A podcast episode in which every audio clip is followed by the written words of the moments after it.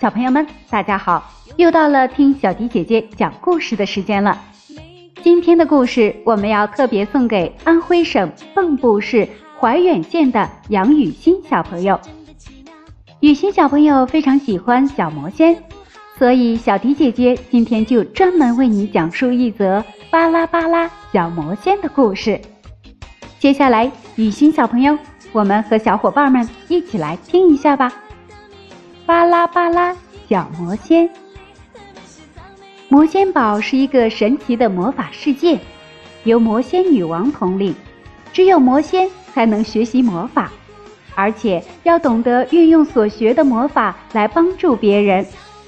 心术不正的黑魔仙小月，竟偷练黑魔法，夺走了魔仙彩石，想要夺取最高魔法的秘密，躲到人类世界里。守护彩石的魔仙小兰，为了将功赎罪，奉命追寻魔仙彩石，也来到了人类世界。小兰就藏身于八音盒内。被林美琪、林美雪带回家中，成了保姆，与美琪、美雪结下了一段珍贵的友情。小兰教美雪、美琪魔法，想让他们学会了魔法去帮助身边的人。但是魔仙女王责怪小兰教授两姐妹魔法，两姐妹为不使小兰受责，纷纷表示愿意承担使用魔法的责任，令魔仙女王动了恻隐之心。决定通过考验，决定是否给两个人学习魔法的机会。两姐妹无意间经过一座房子，发现一老婆婆因担心自己养过的猫儿是否安全，就天天在家里守候，不能与家人一起生活。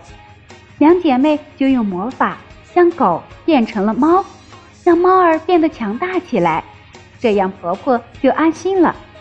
最终得以满足，离开这里，回去和家人一起住。两姐妹也因帮助他人而得到魔仙女王的认可，成为实习小魔仙。有一次，美琪美雪的班级准备为新学期制作黑板报，经过讨论后，老师决定由美琪负责。两姐妹和同学辛苦准备，终于如期完成了黑板报。不料。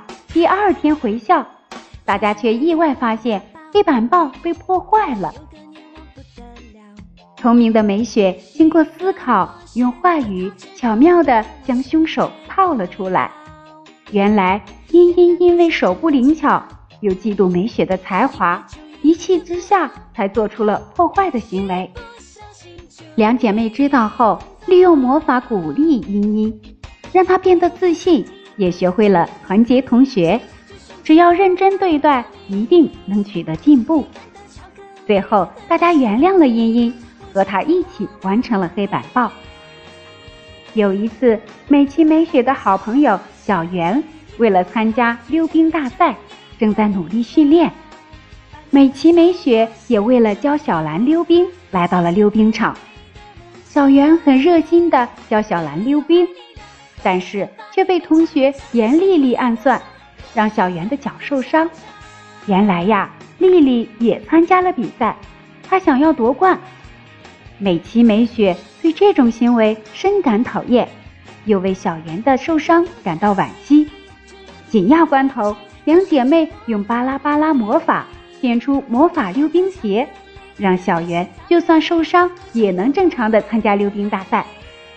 最终。获得了比赛的冠军。还有一次，美琪美雪和家人在吃过饭后，突然不断的打嗝。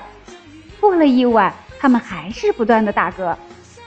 小兰到菜市场买菜，发现附近的居民也出现了同样的症状。经过了解之后，小兰发现，只有吃到了菜市场买来的东西，人才会出现打嗝的症状。于是就展开了调查，终于发现这一切都是邪恶的小月搞的鬼。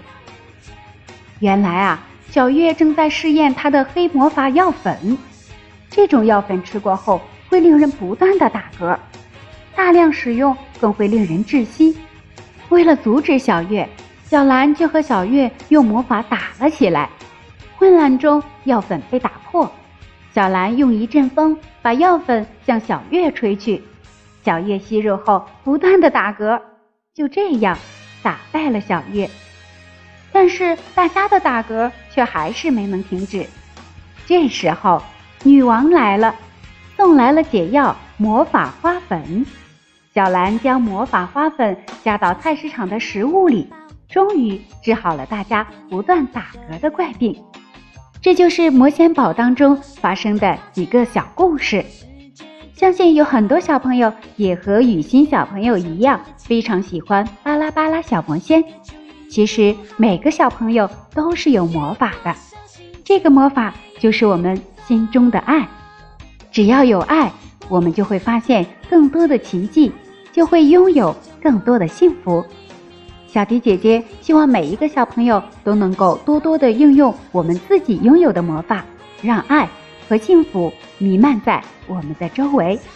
今天的故事就到这里了。如果小朋友有想听的故事，可以在我们文章的末尾进行留言，写下你的名字和想听的故事，就有可能听到小迪姐姐专门为你讲述的故事哦。好了，宝贝们，今天就到这里，晚安吧。